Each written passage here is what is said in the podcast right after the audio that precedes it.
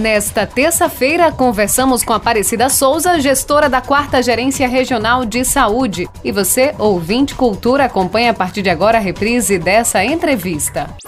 Os destaques da atualidade na sua Rádio Cultura. Política, saúde, cotidiano, economia, comunidade. Quem é notícia, passa por aqui. O assunto em pauta é destaque no Cultura Entrevista com Elaine Dias. A informação do jeito que você gosta. Hoje o assunto é coronavírus no agreste do estado de Pernambuco. Mas a gente vai conversar sobre a Covid-19, mas de uma maneira, ufa, um pouco mais tranquila, né, do que das outras vezes que a gente conversou aqui com ela, com a gestora da Quarta Gerência Regional de Saúde, Quarta Geres, aqui em Caruaru, Aparecida Souza. Doutora Aparecida, que foi uma grande parceira e, e que é ainda, claro, mas que participou com a gente várias vezes, mas foram inúmeras vezes no, no, no, no, ponto alto da pandemia, onde a gente perdia muita gente todo dia, muita gente morrendo no Brasil. E aí a gente sempre conversava, atualizava os ouvintes, informava também com as palavras e o conhecimento, principalmente da Aparecida Souza, gestora da Quarta Gerência Regional de Saúde, uma profissional assim que a gente não consegue nem comentar muito porque ela é top. Ela foi e está sendo realmente, como sempre, uma grande defensora do SUS e, claro, com muito conhecimento, com muita responsabilidade, nos informando sempre. É sempre muito bom recebê-la aqui nos nossos estúdios e agora num momento muito mais tranquilo. Doutora Aparecida, seja muito bem-vinda. Boa tarde. Boa tarde. Eu que agradeço. Você sabe que eu faço muita questão de participar do seu programa porque sei do seu compromisso e da importância da informação que é passada. E agradecer também suas palavras, é, dizer que eu tenho muita satisfação com o trabalho que eu faço, porque me dá muito prazer em poder, de alguma forma, contribuir para que as pessoas tenham uma qualidade de vida melhor. Então, é sempre muito prazeroso para mim, é, especialmente nesse momento que a gente está com a situação, com um cenário é bem melhor do que há alguns meses atrás e poder passar essas informações agora para a população. Tá certo. Aparecida Souza também vai poder responder os nossos ouvintes por telefone 3721 ou 3722-1130, pelo WhatsApp 981091130, na nossa página do Facebook Rádio Cultura do Nordeste e no nosso canal do YouTube. Agora são duas horas em ponto.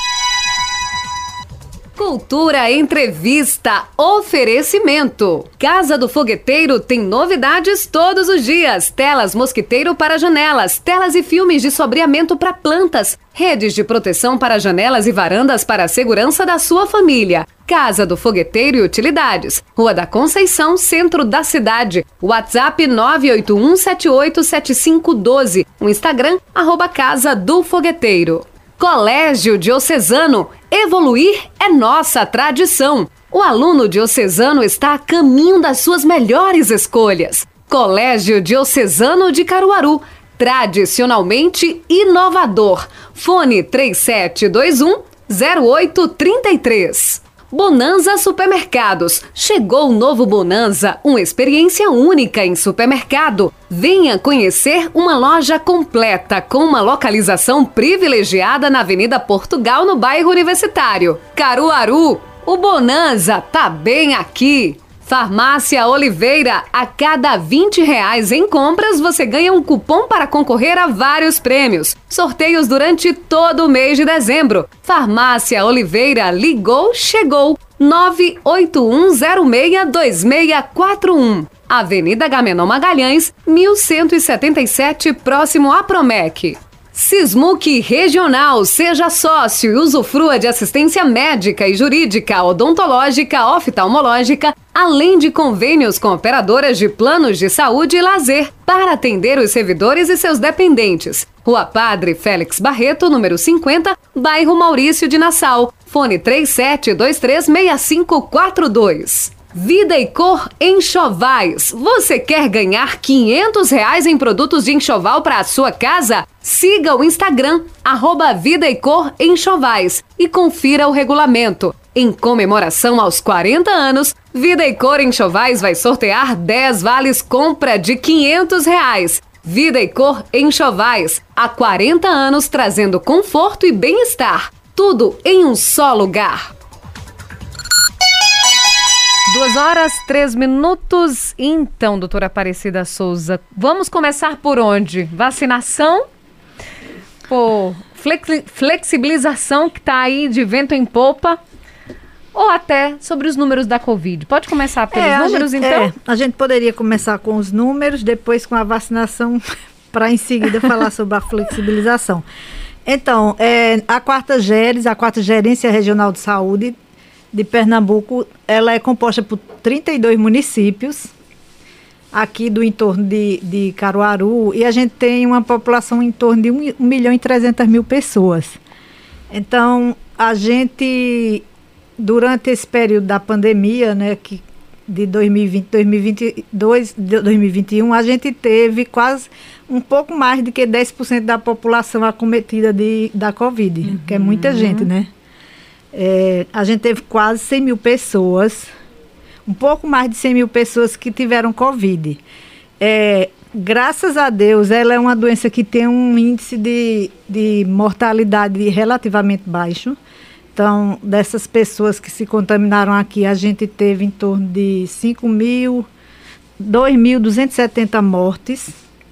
Né? É, é um, o, o risco dessa doença, a gente falou muito sobre isso embora ela tenha uma taxa de mortalidade baixa, ela termina é, levando muita gente a óbito, porque quando muita gente adoece ao mesmo tempo, é, e as pessoas que desenvolvem o quadro grave da doença, elas precisam de atendimento imediato e atendimento muitas vezes de leitos de UTI. Então, o que, o que, o que determinou um aumento da mortalidade, principalmente no início, quando a gente não tinha uma quantidade de leitos é, à disposição, a, os serviços não estavam preparados, era uma doença nova. Então a gente perdeu muita gente também por falta de assistência ou por assistência que não foi realizada em tempo oportuno. Então, infelizmente, teve é, a gente teve também essa, essa realidade. Mas, é, de toda forma, a gente foram 5 mil, 2 mil vidas perdidas, o que é muita gente. E a gente se a gente teve algum aprendizado em relação a isso que se passou, é que a gente precisa pensar na saúde pública de forma coletiva. Então, não dá para você pensar o território de forma isolada, né? Os municípios, eles não se encerram no próprio município. É preciso pensar uma rede regionalizada. Uma rede que seja é, solidária, né? Onde os municípios maiores possam dar suporte aos municípios menores, da mesma forma que a Secretaria Estadual, o Governo do Estado também tem esse papel. E esse é o papel essencial da Quarta GERES, é de estar tá coordenando a política no nível regional para que a gente possa identificar quais são os, os riscos, quais são os municípios mais vulneráveis e estar tá trabalhando para que os municípios eles caminhem, eles possam dar uma assistência de qualidade a todos os seus munícipes. Então, é, além desses óbitos, a gente teve em torno de 5.900 casos graves. Então, isso significa dizer que das pessoas que desenvolveram o quadro grave da doença, que precisaram de UTI, que precisaram de oxigênio, quase metade dessas pessoas foram a óbito. Né? Embora a, gente, a grande maioria tenha tido o quadro leve e se recuperou, dos que desenvolveram o quadro grave, que é a chamada síndrome respiratória aguda grave, a gente teve uma perda de quase 50% dessas pessoas.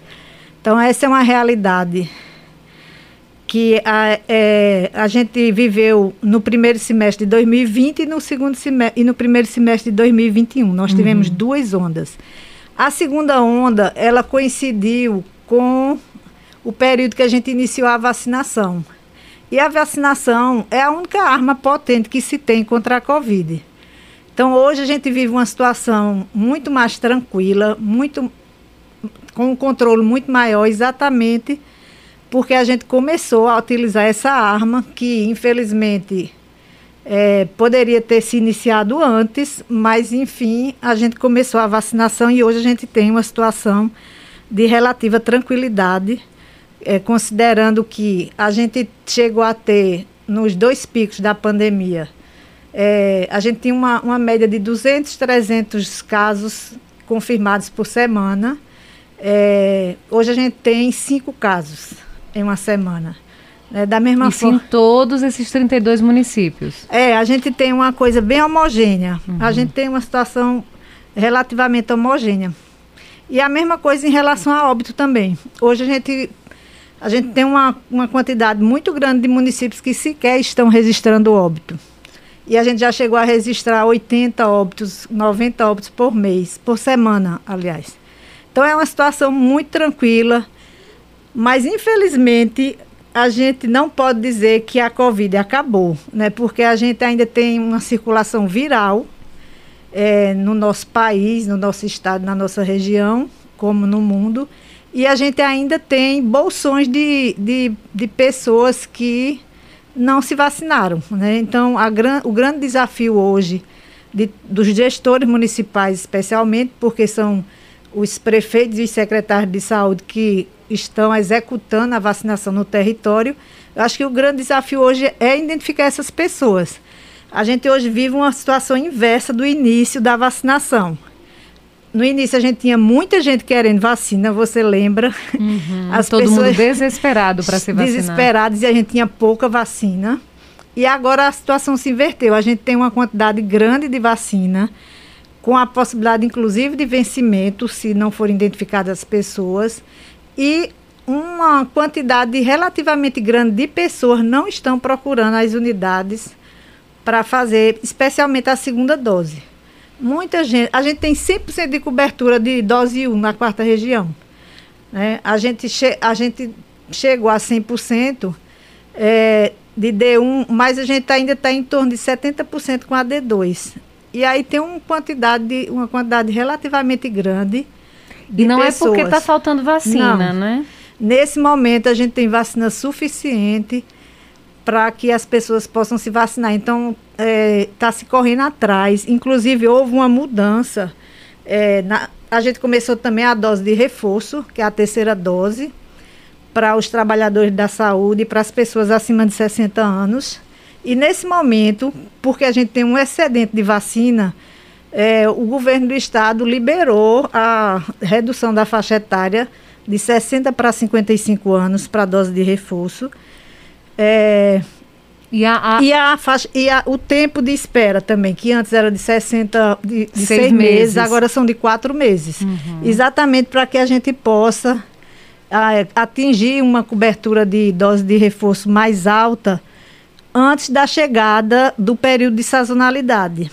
Qual é esse período de sazonalidade? É aquele período que, historicamente, as pessoas têm doenças respiratórias aumentadas. Sim é o início do. É a, é a transição do verão para o início do inverno. Uhum. Então, é, as pessoas que têm asma, que têm bronquite, ou as gripes, elas aumentam muito. As alergias. As alergias. Então, esse é um período que é denominado de sazonalidade, porque historicamente há um aumento dessas doenças respiratórias e a Covid é uma dessas doenças. Uhum. Então, quanto maior o percentual de vacinação a gente conseguir antes desse período, maior a garantia que a gente vai ter uma quantidade menor de casos. Uhum.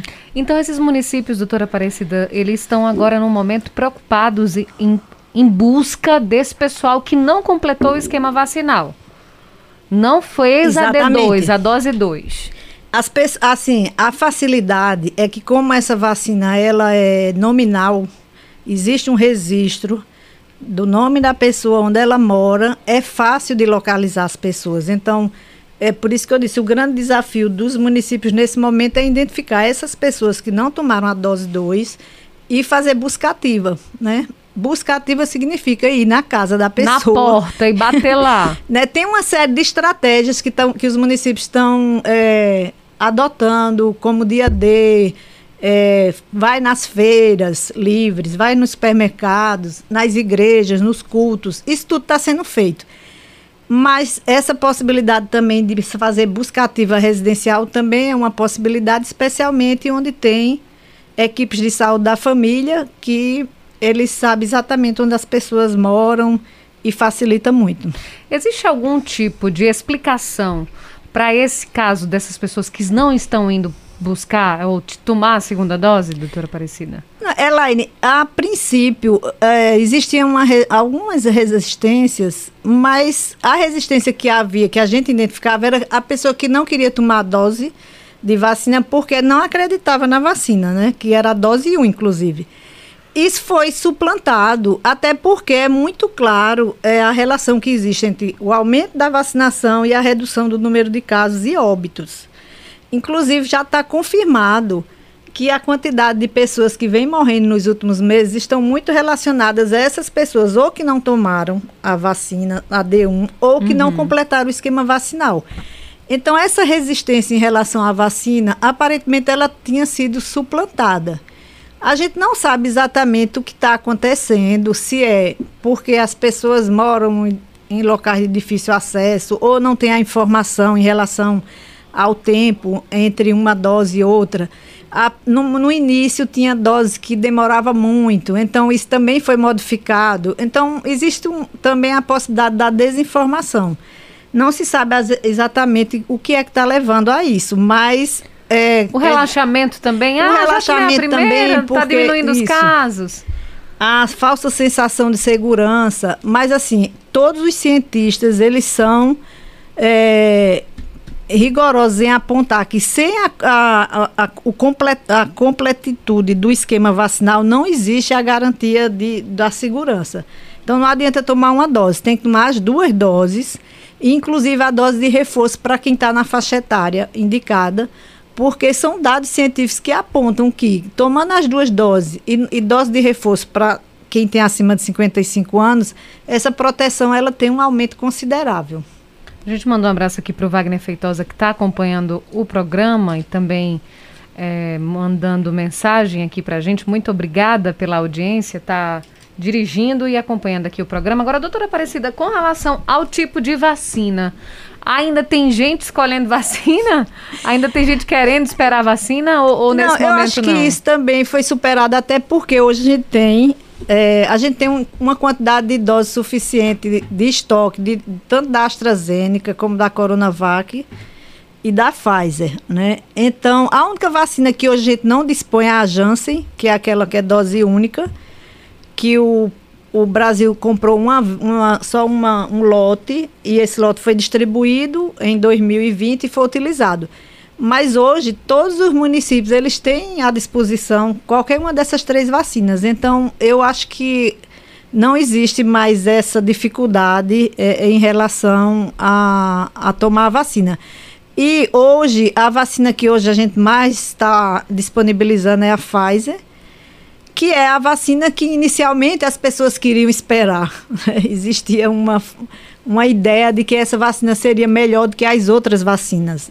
É, isso, isso não foi, não, não era uma indicação técnica, porque os, é, a ciência mostrava que qualquer uma das vacinas tinha um resultado satisfatório, especialmente entre aqueles casos graves e os óbitos, que é o que mais preocupava. Então, hoje a gente não tem praticamente nenhum impedimento para que as pessoas acessem as unidades de saúde para se vacinar. Inclusive, a maioria absoluta dos municípios já está descentralizando a vacina para as unidades de saúde da família. Porque antes também existia aquela necessidade de se deslocar para uma área central, para um centro de vacinação. Isso acontecia também por conta da insuficiência de vacinas. Uhum. Hoje já existe na maioria dos municípios essa distribuição. Então, Muitos municípios de pequeno e médio porte têm 100% de cobertura de saúde da família. Então, eles podem se vacinar na unidade de saúde da família mais próxima da sua casa, sem problema nenhum. A doutora Aparecida, a dose de reforço, ela é, é ela é indicada é mais a da Pfizer? Tem uma indicação da Pfizer ou, ou Hoje, qualquer uma? Não, a que está sendo utilizada nesse momento é a da Pfizer, porque esse, todos os lotes que são distribuídos pelo Ministério da Saúde, eles são distribuídos para a central é, do PN estadual e o Estado é, libera para as regionais, que em seguida libera para os municípios. Então, quando essa, essa remessa chega, ela já chega com uma destinação específica do Ministério da Saúde. Então, todas as doses que a gente está recebendo para fazer o reforço é da Pfizer. Então, uhum. de um modo geral, As vacinas que estão sendo utilizadas para reforço é a da Pfizer. Da Pfizer. E assim, o reforço, é, ressaltando, nesse momento ainda é para os trabalhadores da saúde, para as pessoas acima de 55 anos e pessoas imunossuprimidas, que são aquelas pessoas, por exemplo, transplantados. É, os, o prazo foi reduzido para quatro meses para os trabalhadores de saúde e para as pessoas acima de 55 anos. Uhum. E os imunossuprimidos, eles tomam 28 dias, diferente dos outros, 28 dias depois da segunda dose. Tá certo. A gente tem aqui já algumas mensagens chegando com perguntas para a doutora Aparecida. Tem o Eduardo, está em Bezerros, e diz assim: parabenizar a doutora Aparecida pelo excelente trabalho à frente da quarta Geres. Infelizmente, a vacinação não avançou por conta do governo federal. Continua negando que a vacina é que está sendo respon a responsável pela baixa de mortes. Temos um presidente negacionista das vacinas, diz o Eduardo. É, Eduardo, nesse aspecto, Eduardo tem razão. É, a gente teve muita dificuldade. Eu vou fazer um resgate histórico assim bem breve é, quando a, a, pandemia chegou ao Brasil, a gente já sabia o que estava acontecendo, porque primeiro ela chegou, né, ela saiu da China e, e chegou na Europa. Então, era um, a própria Organização Mundial de Saúde já tinha emitido um alerta né, da possibilidade dela se transformar numa pandemia, porque até então era uma epidemia. Pandemia é quando ela chega aos cinco continentes.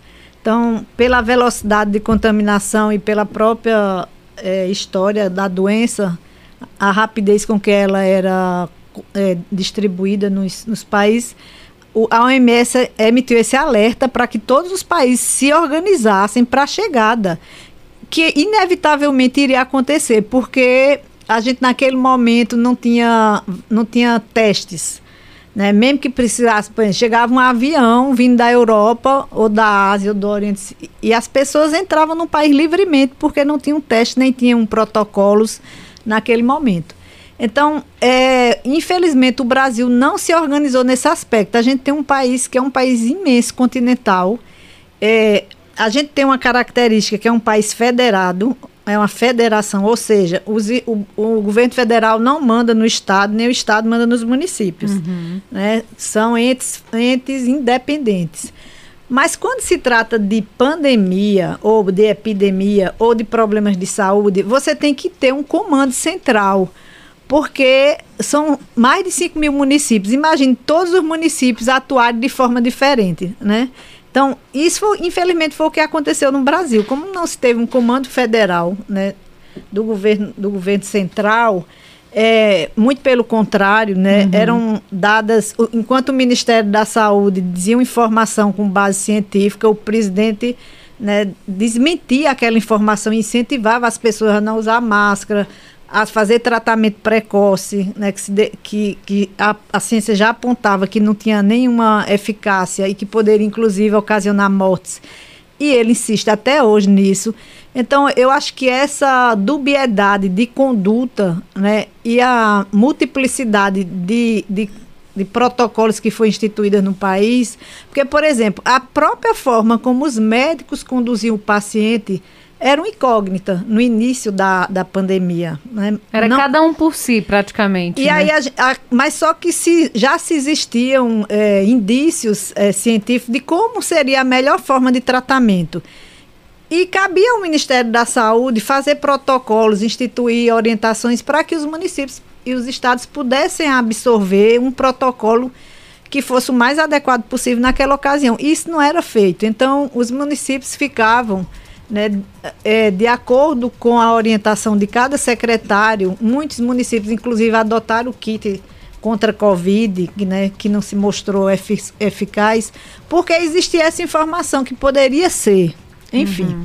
Então, toda essa, essa celeuma que aconteceu, é, a gente não teve EPI no início, então os profissionais de saúde, eles iam, é como se você fosse para uma guerra sem arma. Então, a gente queria que os profissionais de saúde fossem tratar os pacientes, só que eles não tinham EPI, eles não eram vacinados e eles não eram testados. É, mas eles precisavam estar, tá, né? Trabalhando. É, trabalhando. Então a gente perdeu muitos profissionais de saúde, muitos médicos, muitos enfermeiros, muitos técnicos de enfermagem, fisioterapeuta. Então isso foi, isso, isso teve um, uma é, um rescaldo muito ruim para o país, né? E infelizmente a gente tem que acreditar isso a essa forma desorganizada como a coisa aconteceu. É, porque a gente precisa, poderia ter se preparado, poderia ter evitado tantas mortes que aconteceram, porque a gente perdeu mais de 600 mil pessoas, né? São vidas e são vidas que muitas vezes desestruturam a família, né? É uma perda pessoal, mas é uma perda social também. Então isso foi muito ruim para o país. É, a gente ter que passar, né, por tudo isso e sabendo que poderia ter enfrentado de uma forma melhor. A gente tem aqui algumas mensagens de um ouvinte, se chama Paulo, está no bairro Maurício de Nassau. Ele diz o seguinte: ele tem quatro perguntas. É, temos visto que em alguns países da Europa estão voltando a aplicar restrições. O que de diferente temos feito aqui no Brasil que nos deixa uma esperança de que novas variantes possam atingir o nosso Brasil? Veja, é, a gente vem acompanhando o que vem acontecendo no mundo todo em relação à Covid. Então, existem situações distintas. Existem aqueles países que são os países mais pobres, que não puderam adquirir a vacina. Então, a gente tem casos de países africanos que menos de 5% da população foi vacinada até agora. E aí, essa possibilidade desse vírus continuar circulando e produzindo varia variantes é muito alta. E essas variantes, elas não vão ficar restritas a, ao continente africano, elas podem né, começar a circular novamente. E existem também casos que são os que a gente chama de bolsões né, de, de pessoas que não se vacinaram, mesmo no, no, nos países de primeiro mundo isso está acontecendo, por exemplo, nos Estados Unidos. Tem, tem estados que são dos Estados Unidos que a cobertura vacinal é muito baixa porque as pessoas estão se recusando a vacinar. E o que é que isso acarreta?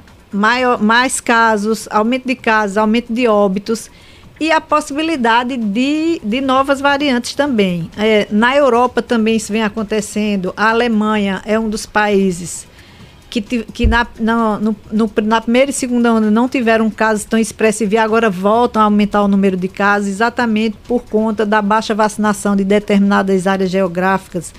Então, é uma situação que é muito preocupante e a gente não está nessa situação privilegiada, como ele está dizendo. O Brasil não é diferente de ninguém. A única diferença do Brasil hoje é que a gente conseguiu, mesmo no, com o início atrasado e ainda perdendo 600 mil pessoas, a gente conseguiu iniciar uma vacinação. E hoje a gente tem uma vacinação relativamente alta de dose 1.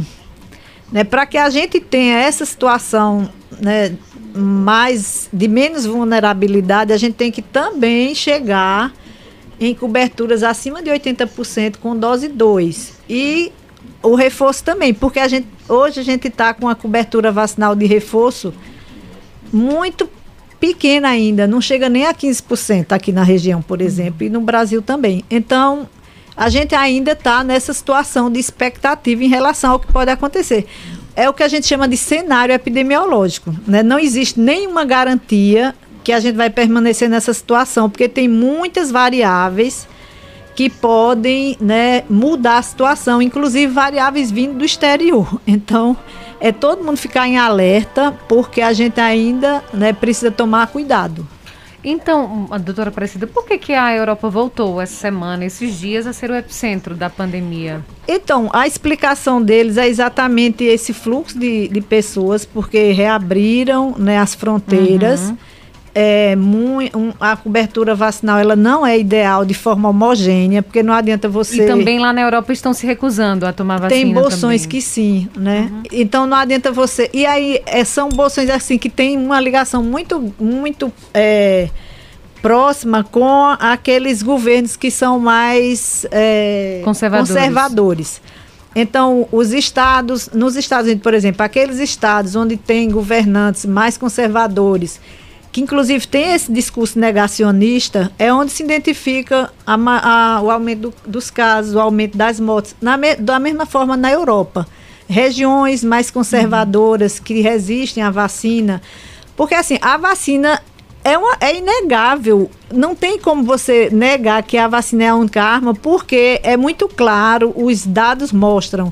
É, se você vê o aumento do, do, percentual de vacinação, imediatamente você vê a queda do número de casos e óbitos naquela região onde se conseguiu uma cobertura vacinal satisfatória. Então, é, é uma questão ideológica mesmo, onde uhum. as pessoas. É, porque é, essa coisa negacionista em relação à vacina, ela não começou agora com a Covid. Né? Eu não sei se você lembra, e os ouvintes também, é, a gente falou muito sobre isso. A gente há alguns anos a gente vem tendo uma queda da cobertura vacinal, né, da rotina das crianças. Inclusive com relação ao sarampo. Do né? sarampo. Então, doenças sarampo. que já tinham sido erradicadas como, erradicadas, como por exemplo a poliomielite, voltou. O sarampo que tinha sido erradicado no Brasil voltou. Então, existe uma cultura né, de negacionismo que é, é uma onda que tomou conta do mundo, que eu espero que esteja acabando, que tem uma consequência muito grave em relação à proteção à vida, principalmente das crianças na primeira, na primeira infância. Então, essa cultura ela já vinha sendo é, identificada antes da Covid. E a, com a chegada da Covid, se juntou uma série de questões. E o Brasil, de um. De novo, é, só para reforçar o que eu disse antes, como a gente é um país muito grande e a gente não teve uma coordenação central, quando a gente ia tomar medidas relacionadas a lockdown, na verdade, nunca se, nunca se fez lockdown no Brasil. Né? Uhum. Se fez lockdown na Europa. Aqui eram medidas de restrição, porque cada cidade entendia que a restrição deveria ser feita de uma forma. Às vezes, dentro, o Estado tomava uma decisão, mas os prefeitos não assumiam aquela responsabilidade. E o governo central deixou é, cada estado e cada município resolver por sua conta. Então, isso causava muito, muita dificuldade em relação à medida de isolamento, porque os municípios não têm fronteiras. Então, você fecha a fronteira do município, o vizinho não, não fecha e, a, e o vírus continua circulando. Então, a gente teve muita dificuldade. Né? Outra coisa que. E, e, a Europa fez isso muito bem feito, tanto é que conseguiu controlar muito antes. Só que aí, como você disse, por que está voltando? Por conta dos bolsões, por conta uhum. né, dessa crença errada de que a vacina ela não combate. É, a Europa também abriu para os grandes eventos, né? A gente tá. A Europa recebe né, uma quantidade de turismo imenso de turistas e nesse momento eles já estão fazendo grandes eventos, né? Controlado, mas é muito difícil você controlar um evento coletivo onde circula bebidas, onde circula jovens e você está é, o tempo todo usando máscara, tendo distanciamento, num ambiente que não é propício a isso. Aqui no Brasil também a gente está entrando, a gente está chegando no momento que é um momento também crítico. Além da sazonalidade que eu já falei, né, que é aquele período que é propício para o, o, o, crescimento das doenças respiratórias, a gente está chegando no final do ano, que tem muita, muita aglomeração, né, muitas festas. A gente está próximo ao carnaval, né? No início do próximo ano a gente já tem carnaval e os governos já começam a se organizar uhum. nesse sentido, com, com receio e ao mesmo tempo é uma dificuldade muito grande para as autoridades sanitárias é, man, continuarem mantendo medida, as medidas de restrição no momento em que a gente não tem uma quantidade de casos e de óbitos que justifique esse fechamento, né? E tem também a questão da repercussão financeira sobre o comércio, sobre o, a rede hoteleira. Então, é uma situação muito difícil de se controlar.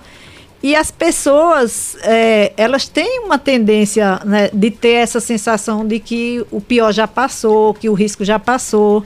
É uma falsa sensação porque esse cenário pode mudar. Então, a única coisa que nos resta nesse momento é dizer que a gente tem que continuar com as restrições individuais. Então, usar máscara, manter distanciamento sempre que possível, mas a gente está retornando às atividades e a gente vai ter que se adaptar a elas, mas sabendo que o risco continua, porque a gente continua com o vírus circulando e o papel nosso enquanto autoridade sanitária é estar tá monitorando para que a qualquer sinal de que é, haja uma mudança nesse cenário se tome as ações que precisam ser tomadas. Mas nesse momento a tendência é que a, a, a gente comece a voltar a uma normalidade, é, entre aspas, né, ainda sobre controle, mas é o que nos resta é ter que conviver com, com, com vírus circulando mas que, com a certeza que a gente agora tem uma arma, que é a vacinação.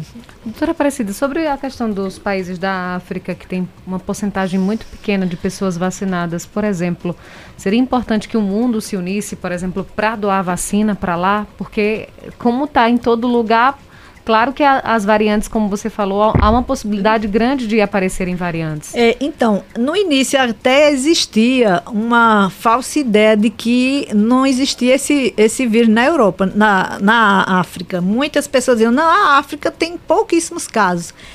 E depois é, se chegou à conclusão que era por conta da, da distribuição geográfica, é um país que tem menos circulação interna, enfim.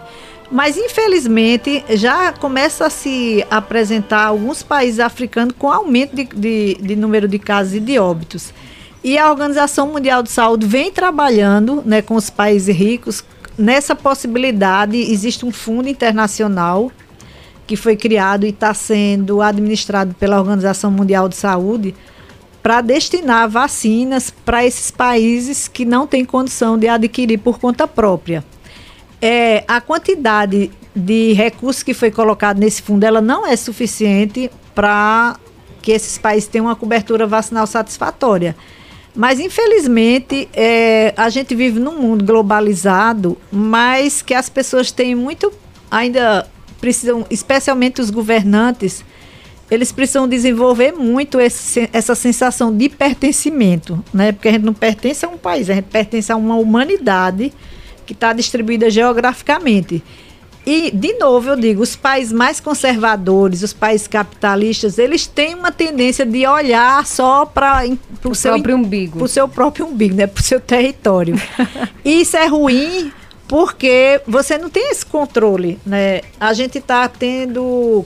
A, a pandemia, acho que ela veio para mostrar que a gente não tem controle sobre tudo nem os governantes mais ricos, dos países mais ricos desenvolvidos, conseguiram né, não, conter essa pandemia. Então, essa pandemia matou muita gente nos Estados Unidos. Né? Os Estados Unidos está entre os cinco países que tiveram mais mortes. E hoje, os Estados Unidos é a maior potência mundial. Então, é uma amostra que a gente não tem controle sobre tudo.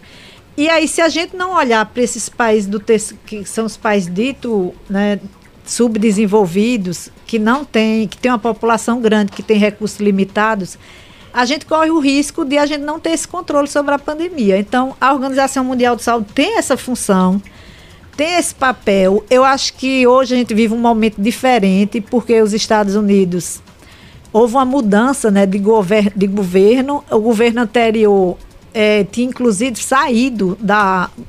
não era mais participante da Organização Mundial de Saúde porque tinha, um, né, é, tinha uma linha negacionista, houve uma mudança, né, o presidente atual dos Estados Unidos ele já voltou para a Organização Mundial de Saúde, inclusive já aportou recursos para a compra de vacinas para países que não têm condição. Então a gente vive um momento diferente é, e eu espero que isso se traduza em ações.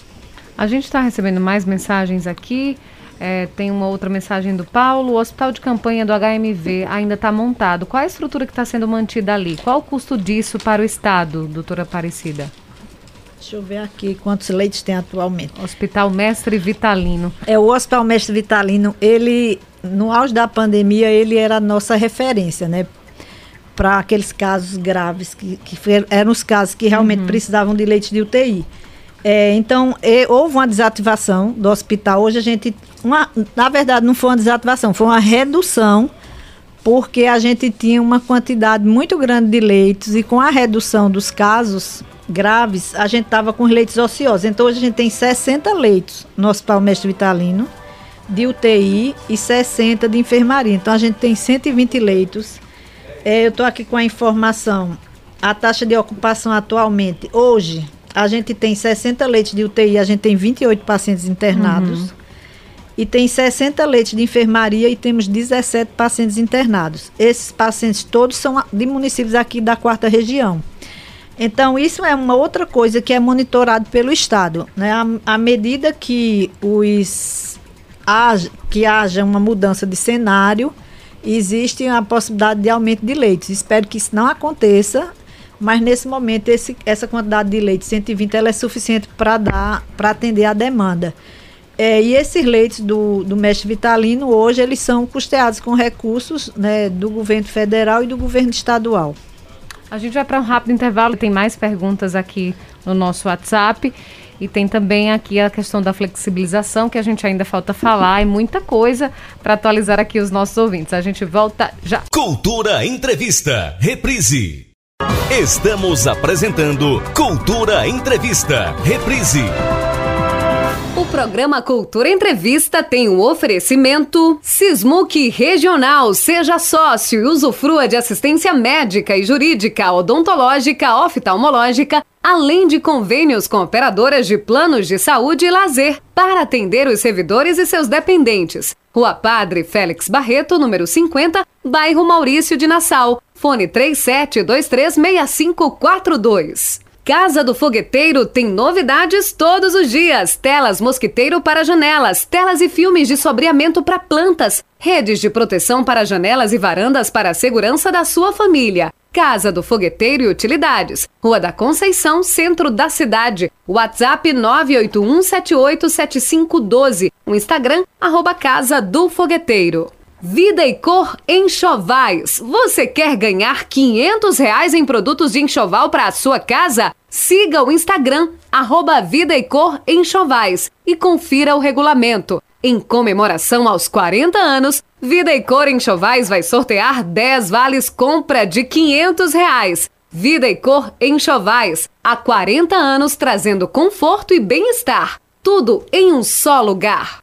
Bonanza Supermercados. Chegou o novo Bonanza, uma experiência única em supermercado. Venha conhecer uma loja completa com uma localização privilegiada na Avenida Portugal, no bairro Universitário. Caruaru, o Bonanza tá bem aqui.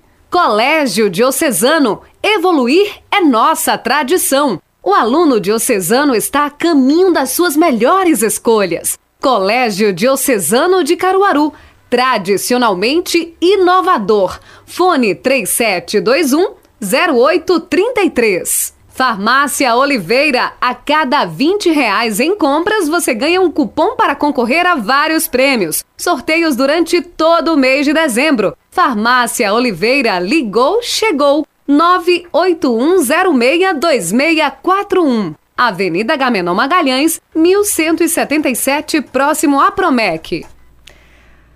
Tem ouvinte na linha. Alô, você do telefone, boa tarde. Boa tarde, Elaine Dias. Jeová Dionísio, tudo bem? Cristina, parabéns pelo programa aí, viu? Obrigada, Jeová. Excelente é, entrevista e estou acompanhando aqui e gostando, viu? Parabéns à doutora Aparecida, obrigada. Doutora Aparecida realmente é uma benção, né? É Demais. uma doutora realmente em conhecimento daquilo que a gente quer ouvir, né? Exatamente. Agora, com relação, doutora Aparecida, com relação a essas vacinas que, que a gente tem, ultimamente tem tomado, realmente, aprender a segunda e a terceira dose. Não seria bem mais fácil para o Ministério da Saúde transformar ela em dose única para não ser a primeira e a segunda? Seria aí um custo bem menor para o país, né? Ou infelizmente tem que ser assim, primeira, segunda e terceira. Quem tomou essa, essa da dose única, quem tomou a dose única, nesse caso, não precisa tomar mais, é porque ela, dose única, a eficácia dela é bem maior do que essa outra, né? Então estamos aqui na escuta e Deus abençoe e parabéns pela entrevista, viu? Um abraço, Jeová. Muito obrigada. Boa tarde, Jeová. Veja, é, a gente tem a compra das vacinas, ela é uma responsabilidade do governo federal. Existem realmente vacinas que são dose única, que é o caso da Janssen, mas a gente teve uma, uma compra pelo governo federal muito pequena. A opção foi mesmo por essas outras vacinas que são feitas para tomar duas doses. Então, tanto a Pfizer como a Coronavac e a AstraZeneca, elas são dose du dupla, né? Então tem que estar primeira dose segunda dose. Não existe nenhuma vacina terceira dose. Ou é, ou é dose única, como é o caso da Janssen, ou duas doses. E mesmo a Janssen, que é dose única, quem tomou a Janssen, que foram. Aqui na quarta região, a gente recebeu em torno de, 30, de 40 mil, 38 mil e alguma coisa, doses. Mesmo essas pessoas tomaram dose única, elas vão precisar tomar terceira dose, que na verdade é uma dose de reforço desde que essa pessoa tenha acima de 55 anos, ou seja, profissional de saúde ou transplantado. Por que precisa tomar a dose de reforço? Porque foi identificado né, nas pesquisas científicas que com o passar do tempo, as pessoas que têm imunidade baixa ou têm uma idade mais elevada ou têm muito contato com uma carga viral alta, que é o caso dos profissionais de saúde, eles podiam ter uma possibilidade de contrair a doença né, mais rápido. Né? Era como se a imunidade baixasse novamente. Então, essa dose de reforço é para manter os níveis de imunidade alto nesses pacientes ou nesses profissionais de saúde ou nas pessoas acima de 55 anos. Então, todo mundo que tomou vacina, seja dose única ou dose 1 e dose 2, vai precisar tomar esse reforço, desde que esteja nesses três grupos que eu falei: profissionais de saúde, imunossuprimidos ou pessoas acima de 55 anos. Temos outro ouvinte na linha, boa tarde. Boa tarde, ouvintes da cultura do Nordeste. Boa tarde, minha príncipe Elaine Boa tarde, seu Heriberto, tudo bem? E, poxa, meu maravilha. E ainda, ainda dando um alerta para esses povos da cabeça dura que chamam povo brasileiro, a, a, nossa, a nossa doutora, eu vou dar o nome doutora, porque ela deve ser uma doutora. Porque o brasileiro é que media aquelas coisas. Somos um país é, continental, é, continental, continental e capitalmente essa coisa é, é espanhola, que só gosta de festa. Se disser que você só acompanhar o galo da madrugada amanhã, que você vai ser curado de todas as epidemias, vá lá ver, eu não posso ver. Vá lá ver quantas pessoas não rasgam o galo da madrugada por quê? Porque vão barrando, vão dançando, não tem Mas quando você fala de uma coisa concreta, vacine-se, vacine Todo mundo sabe que o ouro, a prata, o bronze, nada disso tem 100%. Sempre tem um 99%, mas não dá 100%. Você pode ser um daqueles da, da porcentagem que foi condenado à epidemia. Porque eu tenho uma porcentagem de diabetes, eu fui nessa porcentagem que é diabetes. Tem uma porcentagem que vai ser cego. Eu fui um dessa porcentagem que fiquei cego. Mas trazendo doença, e se vacine, tome essa vacina e se manter com suas mãos limpas, usando máscara, que você fica curado. Eu vou atrás disso. Por exemplo, eu já tomei as duas vacinas e já estou com mais de quatro é, meses para receber a terceira vacina. Já estou escutando quem entender o de quatro meses pode ir vacinar. Eu já vou chamar minha irmã aqui para ver esse caso. Por isso que eu queria perguntar isso. Se, se é com quatro meses a turma de seis meses, a terceira dose. Eu tenho 67 anos, 67 de, de idade. E dizer para a senhora, minha filha, não adianta a senhora correr pedir pedir para um, pedir para outro, porque os focos de começa governamental é que traz essa epidemia para cima da gente. A senhora pode olhar, ver a Compesa, que tantos milhões de esgoto estourado e falta de água, e nossas represas cheias, que nem Monta Azul e outra com água, e eles não estão nem aí, para principalmente a classe pobre, que é a mais sofrida. Uma boa tarde, Deus abençoe e continue com essa linha, botando a cabeça desse povo para tomar vacina, usar máscara, lavar as mãos e usar o, o álcool gel. E a epidemia vem por aí de novo, meus irmãos.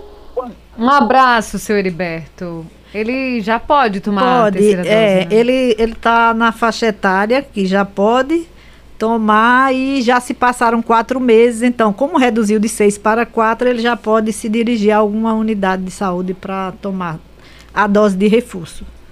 O Paulo ainda diz assim: por que não se implantou uma situação em que as pessoas que não querem se vacinar por não acreditarem na eficiência da vacina ou outras questões pudessem assim se declarar num documento e assim esses não teriam qualquer privilégio nas redes públicas de saúde caso viessem a necessitar de atendimento? Então, é, eles não podem ter restrição porque a Constituição Federal diz que a saúde é um direito de todo brasileiro. Então, é, como a nossa Constituição Federal é a lei maior, isso não poderia. É, o que se pensou, e aí terminou que isso não foi levado adiante, é alguma medida punitiva, considerando que quando essas pessoas deixam de se vacinar, elas estão colocando outras pessoas em risco. Porque, assim, é um questionamento que se faz muito. Eu tenho o direito de não querer tomar vacina. Esse direito seria considerado se você só você se expusesse. Só que quando você deixa de tomar a vacina, você está expondo outras pessoas. Então é um direito né, que não respeita o direito do outro. Então é, não existe essa possibilidade de não tomar vacina e quem não toma vacina está colocando em risco a comunidade. E aí ele diz assim: se o governo está propiciando, mesmo que tardiamente, não cobra nada pelas doses da vacina e ainda assim as pessoas cobram dos próprios governos pela falta de estrutura das redes públicas de saúde. É, na verdade, é, a gente precisa ter uma consciência, né? É, eu, nesse momento, eu represento um governo, né, o governo do estado, eu tenho um cargo é, que é a gerente da quarta região de saúde, é uma representação governamental. E é importante que as pessoas saibam que a saúde não é uma benesse, né? A responsabilidade pela saúde é uma obrigação constitucional. Então, o governo federal, o governo estadual e os governos municipais, eles têm obrigação de, de garantir assistência à população. Né? E essa assistência ela é custeada né, pelo povo. Né? A gente diz que é de graça, mas na verdade não é de graça porque a gente custeia o sistema de saúde. O que acontece com o sistema de saúde é que ele é um sistema único, ele é um, ele é um sistema que tem uma particularidade única no mundo, porque são quase 200 milhões de pessoas né, no Brasil e tem um sistema que ele é responsável pelo atendimento integral. Então, vai desde a vacinação, né? Que nesse momento tem um custo alto porque por conta da Covid, mas a gente historicamente vacina na rotina, né, todas as nossas crianças e alguns adultos, dependendo da doença, e vai até um transplante cardíaco. Então, é um sistema que tem uma responsabilidade imensa, mas que tem um financiamento incompatível com a responsabilidade. Então, quando a gente conversa sobre as dificuldades que o sistema de saúde tem, não é pela estrutura, nem é até pelos governantes que naquele momento estão conduzindo, mas pela, pela própria pelo processo histórico com que ele foi implantado, que se eu fosse contar ia levar muitas horas. Programas. Mas né? eu só queria dizer que quando ele foi implantado, o SUS em 88 pela Constituição Federal, a gente tinha um outro governo que era também um governo é, que não pensava no social, que não pensava nas pessoas. Então, o, a Constituição Federal é, aprovou a implantação do Sistema Único como um, um, sistema que daria todo o suporte do ponto de vista assistencial para as pessoas, mas o presidente da República, na época, ele cortou uma parte considerável do orçamento da saúde. Né? Então, ao cortar o orçamento, ele fragilizou muito né, a rede de saúde. Então, a gente tem muita dificuldade de oferecer tudo para as pessoas para a necessidade da população, porque até hoje o financiamento do Sistema Único de Saúde é incompatível com a sua responsabilidade. Inclusive, isso era muito pouco destacado na imprensa, porque, assim, infelizmente, o que aparecia muito eram os problemas. Mas eu acho que a pandemia mostrou que se a gente não tivesse o Sistema Único de Saúde, o SUS, provavelmente teria morrido muito mais gente, né? Porque a gente tinha um sistema potente e mesmo assim morreu muita gente.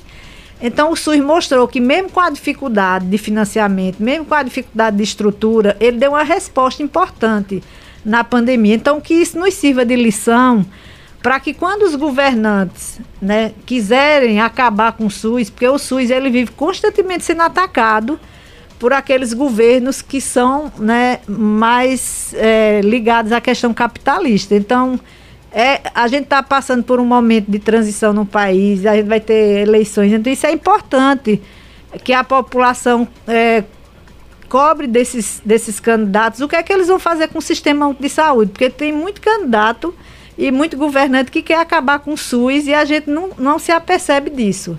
Né? Então, eu acho que a única lição boa que o, o a Covid vai deixar para nós é a importância que o SUS tem para a população brasileira.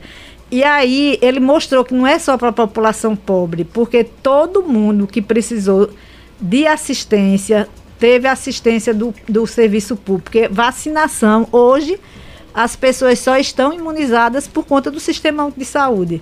Só estão protegidas por conta do sistema de saúde. Então vamos defendê-lo, né? Tem mensagem aqui da Cássia que diz assim: boa tarde. Já existe alguma possibilidade da vacina entrar no calendário anual? Não existe ainda essa, essa definição, mas a expectativa nossa é que deve entrar, especialmente por isso que a gente está conversando, porque como a pandemia está sendo enfrentada de formas diferentes no mundo e a gente ainda tem o vírus circulando, as pessoas né, começaram novamente a circular entre países, entre continentes, então muito possivelmente a gente vai ter outras ondas que espero que não sejam tão intensas como essas duas que já aconteceram, mas a gente vai ter provavelmente uma, é, uma pandemia se transformando em endemia, né? Que é aquela doença que ela persiste, né? Mesmo numa, numa quantidade menor e que precisa ser combatida anualmente com vacina. Então a expectativa é que vai sim entrar no calendário de vacinação, mas vai depender dos cenários que, que vão se produzindo daqui para frente. Shell Eletricista diz: Parabéns, doutora Aparecida. E diz Elaine que Deus abençoe. Um abraço para o Shell, muito obrigada pela sua participação. É, tem também aqui o Sérgio Pires dizendo boa tarde, mas como a doutora Aparecida fala sobre o Hospital Mestre Vitalino, esse hospital é 100% SUS, então naturalmente ele é federal aos cuidados do Estado, é isso? E até um hospital de referência para muitas doenças crônicas, não é? Obrigada, Elaine, seu programa é top demais, parabéns. Abração, Sérgio Pires, bairro Mandacaru é o Hospital Mestre Vitalino, é um hospital do estado de Pernambuco, né? Foi construído pelo governador Eduardo Campos e ele é cofinanciado pelo governo federal. Né? O sistema é, público brasileiro ele é, é, financiado pelos três entes federados. É uma parte, dependendo do, do espaço, né? no caso do Mestre Vitalino, é governo federal e governo estadual, porque uma parte considerável do recurso da saúde é gerenciado pelo governo federal.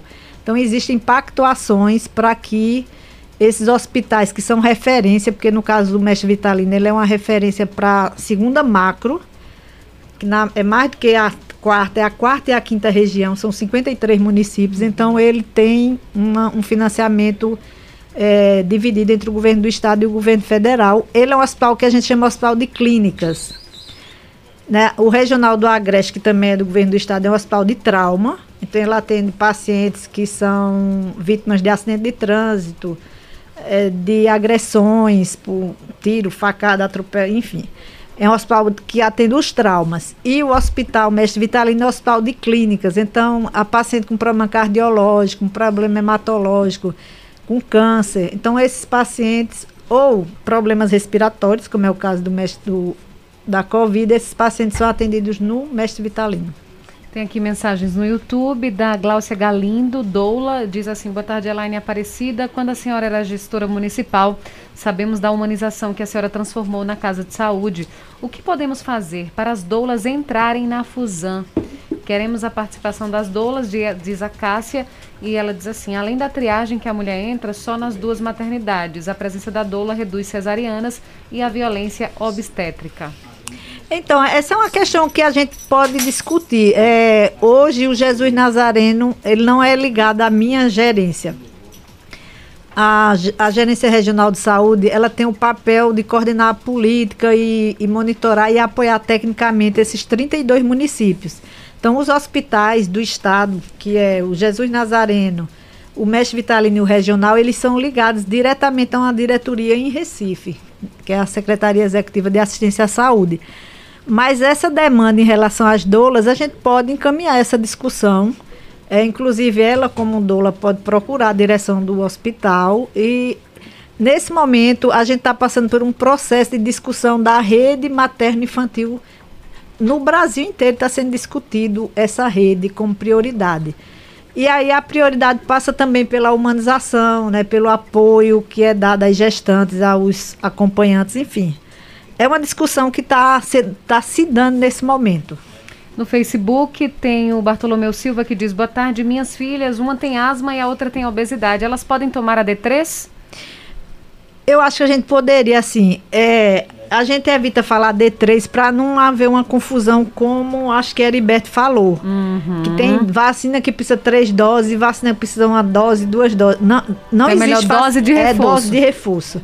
Então, é, nesse momento, a dose de reforço ela está sendo dada apenas para essa para esse público. Pessoas acima de 55 anos, é, pessoas transplantadas e profissionais de saúde, porque são as pessoas mais vulneráveis. É, mas existe a possibilidade dessa, dessa faixa etária ir reduzindo, né, à medida que a gente tem um, um, um aporte maior de vacinas. Tanto é que era 60 anos e agora já baixou para 55. Então, nesse momento, não. Essa, a- nem nem a, a filha dela, que é obesa, nem a, a criança vão poder tomar, mas existe essa expectativa também. Para finalizar, doutora Aparecida, as medidas eh, restritivas contra a Covid que estão sendo flexibilizadas. A gente faz a pergunta o que é que ainda tá, não está podendo e com relação ao uso de máscara, se existe alguma possibilidade de, num futuro próximo, a gente não precisar mais usar máscara. Veja, a partir do dia 1 de novembro, o governo do estado anunciou uma série de flexibilizações. É, por exemplo, atividades sociais e econômicas, elas já não têm mais restrições, né? Então, as únicas solicitações são aquelas em relação ao cuidado mais individual, né? Uso de máscara, lavagem de mãos, é, evitar, né, ficar muito próximo das pessoas, mas não existe mais restrição em relação à circulação de pessoas, tanto no comércio, na indústria, como nas atividades sociais. Em relação aos estados de futebol, né, a- as únicas restrições são em relação à quantidade de pessoas. Então, é, é em torno de 30% do, da capacidade do estádio. É, alguns eventos também, dependendo do tamanho. E aí, cinemas, teatros, museus também não tem mais restrições. E agora, em relação ao uso de máscara, ainda continua. Né? O única, a única Porque tem algumas cidades que já Isso. liberaram. Mas assim, a ar livre, orientação né? do governo do estado é ainda usar. A única, a único território que foi liberado já foi Fernando de Noronha, porque é uma população restrita. É, lá já, já tem um controle muito 100% da população já tomou dose 1, dose 2, dose 2, e as pessoas que entram têm que apresentar um certificado de vacinação e o teste. Então é um ambiente muito controlado. Então por isso lá foi liberado já a, a, a população não precisa mais usar máscara, mas por enquanto o governo ainda orienta que use máscara, a não ser em atividades físicas, é, ao ar livre, enfim. Então, é uma série de restrições, aliás, é a queda de uma série de restrições que nos remete àquela sua pergunta. A gente tem tranquilidade né, para estar circulando. Veja, eu acho que as pessoas ainda têm que ter um, certas restrições pessoais. Então, depende muito da situação de cada pessoa. Então, se eu sou uma pessoa que sou classificada como vulnerável, e as pessoas sabem hoje o que é isso, são pessoas obesas, são pessoas acima de 60 anos, são pessoas imunossuprimidas. Então, essas pessoas, elas têm que continuar, né?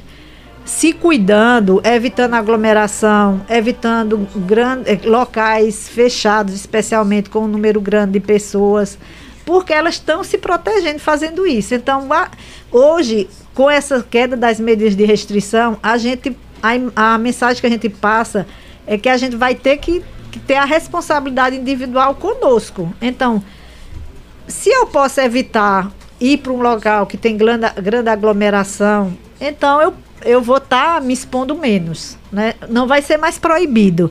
Mas aí é uma avaliação que cada pessoa vai ter que tomar, porque a flexibilização ela traz risco também. A gente está vendo isso em outros países. Então é sempre aquela coisa de, de tomar cuidado para que a gente não seja né, mais uma vítima da Covid e sabendo que as autoridades sanitárias vão continuar monitorando né, os casos, né, os óbitos, para que a gente possa né, tomar medidas se for, se o cenário se modificar. Mas nesse momento a gente tem um cenário que a gente poderia dizer que é confortável, mas é preciso ter cuidado para a gente não ter a falsa sensação que a pandemia acabou. Recado dado, viu, gente? A pandemia ainda não acabou. Aparecida Souza, gestora da quarta Gerência Regional de Saúde, nossa entrevistada de hoje. Muito obrigada, é sempre um prazer tê-la aqui conosco e, claro, dessa vez de uma forma um pouco mais tranquila com relação às outras que você esteve aqui, que estavam com muitos casos de Covid-19. Eu é que agradeço, Elaine. É sempre um prazer estar junto com você e com seu público. E dizer mais uma vez que né, o ano está se encerrando e eu acho, espero que um ano seja muito melhor né, em relação à, saúde coletiva do que foi nos últimos dois anos. E a gente vai trabalhar para que isso de fato aconteça. Saúde. Né? Saúde né? para todos.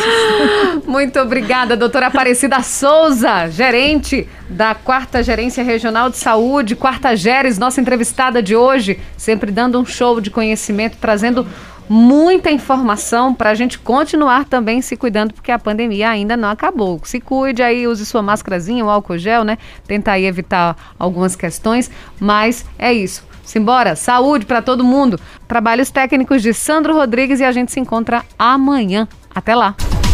Você ouviu Cultura Entrevista com Elaine Dias.